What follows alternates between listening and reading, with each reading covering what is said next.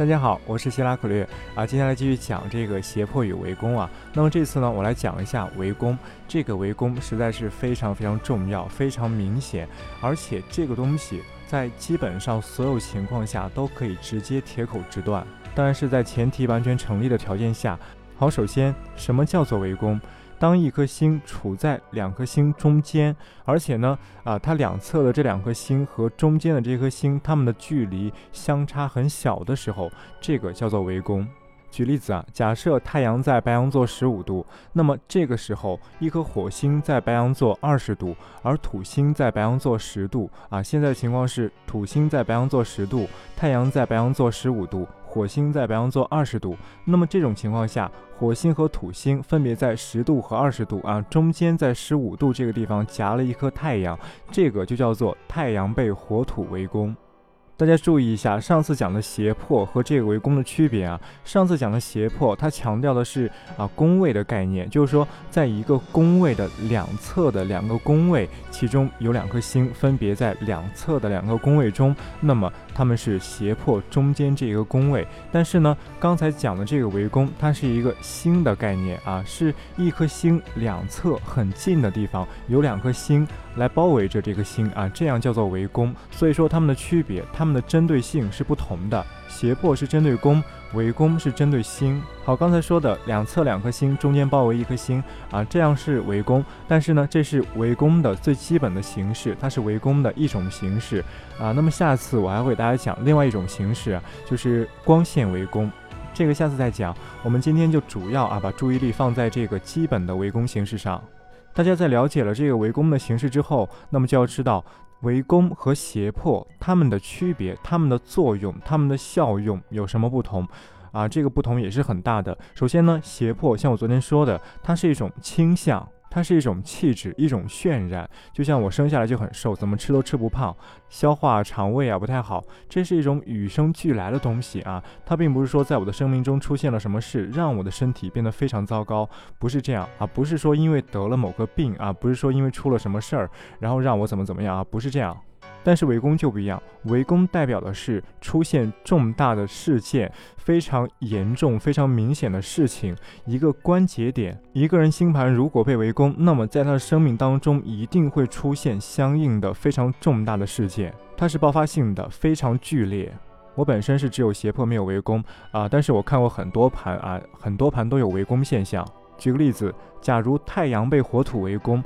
那么这个人在一生中，在某段时期，在特定的运线运到那个时期的时候，他会抑郁，甚至精神失控。如果说一个人的月亮被围攻，那么这个人呃在生命中，他的身体、他的肉身、他的健康一定会遇上大的灾难。这基本上真的百无一失，只要这个人他的时间准确，他存在着非常严格成立的这种围攻现象。举个例子啊，在希腊占星中有一种非常明显的夭折格局，这种格局是怎么样的呢？是这样的，它的月亮在六宫、八宫或者十二宫，然后呢，假设月亮在摩羯座或者天蝎座，它落线，然后假设这个月亮在星座的二十度左右，那么这个时候，如果火星在二十二度，土星在十八度，中间夹着一个二十度的月亮，那么这种格局就是非常典型的夭折格局，一个小孩子啊，长不大就夭折。像刚才说的这种围攻呢，它同时满足了几个条件。第一是这个月亮，首先月亮它是一个柔弱的星体，它本身没有抵抗能力啊。当时我讲这个月相与吉凶的时候，我已经跟大家说了，月亮它本身是毫无抵抗能力的，它是七颗星中最柔弱、最软弱啊这样一颗星。其次，月亮在凶宫六八十二或者主凶宫啊，主宰凶宫六八十二。再其次，月亮本身落陷，月亮的职能非常混乱，非常糟糕。再在此，没有其他非常强力的星啊来帮助这个月亮来力挽狂澜。那么在刚才说的这种种不良的情况下，这样一个月亮遭到火土的围攻，那么显然就是崩掉了。月亮代表人的肉身、身体健康、安全，所以这典型就是个夭折格局。去年我在知乎上出了几个星盘让大家猜，其中就有一个盘是巴伐利亚的女公主。这个小公主呢，她在很小的时候就夭折了，而她的星盘中就具有刚才所说的这个格局。当时我列了这个盘，但是没人猜出来啊。但是这个真相实在是一个非常非常明显的真相，真的只要正统的学习过希腊占星，那一定会一定看得懂。但是很可惜，我们国内啊，就是在当时的情况下，基本上没有人接触过这种比较正统的知识技法。围攻一定会在这个人的现实中有非常剧烈的表现。当然，所有的星体都可以围攻，但是我们只把火星和土星的围攻叫做围攻。为什么？因为火星、土星是凶星，我们会把凶星来伤害自己，这样的伤害叫做攻击啊，叫做围绕着我的攻击，叫做围攻。我们把其他对我们有好的影响的这样的围攻不叫围攻，因为他们是啊比较好的啊，他们对于我并不是攻击。火星和土星，它们中间夹一颗星体，这个叫做围攻。而金星、木星，它们中间夹一个星体，或者太阳、月亮，它们中间夹一个星体，这种呢叫做护卫。所以说，大家一定要记住，太阳和月亮它们受到围攻，这是非常非常重要的，至关重要，一定要重视这个东西。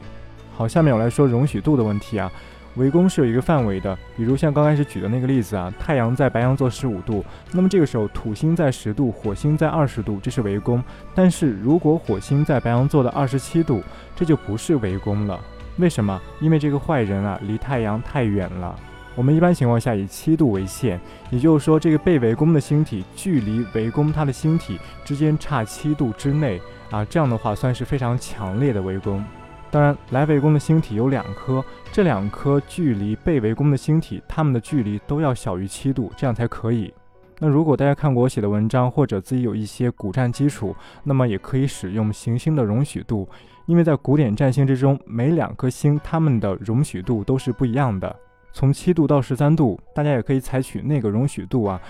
也就是说，当火星和太阳它们之间的距离在这个容许度的范围之内的时候，它们就算作围攻啊，这样也是可以的。